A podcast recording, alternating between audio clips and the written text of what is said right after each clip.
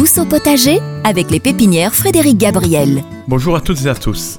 Alors si on passe un petit peu de temps au jardin d'ornement ou au jardin potager, tôt ou tard, on aura vraiment envie d'essayer de faire par soi-même de jeunes plantules, donc d'avoir sa propre production de, petites plantes dans son jardin. Et la méthode vraiment la plus simple et la plus adaptée aux débutants, c'est bien évidemment le semis. On peut également essayer de faire des boutures, mais le semis reste vraiment quelque chose d'adapté à beaucoup de monde.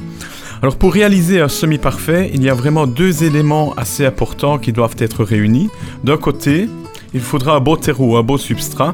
D'ailleurs, nous en avons parlé la semaine dernière. Et de l'autre côté, bien sûr, il va falloir des graines de qualité qui assureront une germination abondante et surtout régulière. Alors pour se procurer des graines, deux solutions s'offrent à vous. Soit les récolter par vous-même, soit les acheter chez un spécialiste qui pourra alors vous proposer un large choix vraiment spécialiste. Hein. donc il faut faire attention, la qualité reste quand même quelque chose de, très important euh, lorsque l'on choisit ces graines. Maintenant, si vous optez pour la première solution et que vous avez envie de produire vos plantes, mais également de produire vos propres graines issues de votre jardin, la période principale pour les récolter, c'est l'automne. Donc Là, on est peut-être un petit peu hors saison, mais je veux dire, c'est à l'automne que l'on prépare déjà son jardin pour le printemps. Alors beaucoup de fleurs, beaucoup de légumes produisent leurs graines dans des capsules qui apparaissent après les fleurs fanées. Dans ce cas, c'est assez facile de récolter.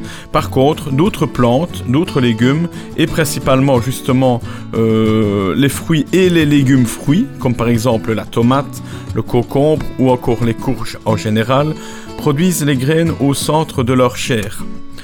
Nous allons prendre l'exemple d'une courge. Il est très important de laisser mûrir le fruit le plus longtemps et le plus tard possible sur la plante. Il faut vraiment que, que le fruit, le légume, ait pris une coloration de, de, fruits mûrs. Euh, et une fois que l'on aura récolté notre courge, ici dans ce cas-ci, on pourra alors l'utiliser en cuisine, euh, normalement, comme d'habitude, en veillant alors à retirer les graines avec précaution. Bien les laver et puis ensuite bien les laisser sécher afin d'éviter qu'elles ne moisissent pendant le stockage. Justement, pour, pour ce qui est du stockage, à 10-15 degrés, un endroit sec, dans l'obscurité, c'est parfait. Une petite astuce pour bien classer vos graines, vous pouvez les stocker dans des enveloppes en papier.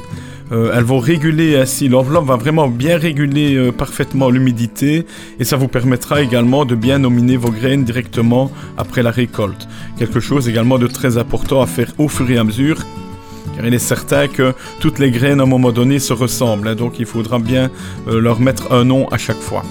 Non, il est bien évident que si vous possédez encore par exemple des courges de votre récolte de l'année dernière à cette époque-ci, vous pouvez encore et toujours y prélever vos graines. Celles-ci devront bien sûr être conservées moins longtemps, ce qui n'est peut-être pas plus mal euh, d'un côté.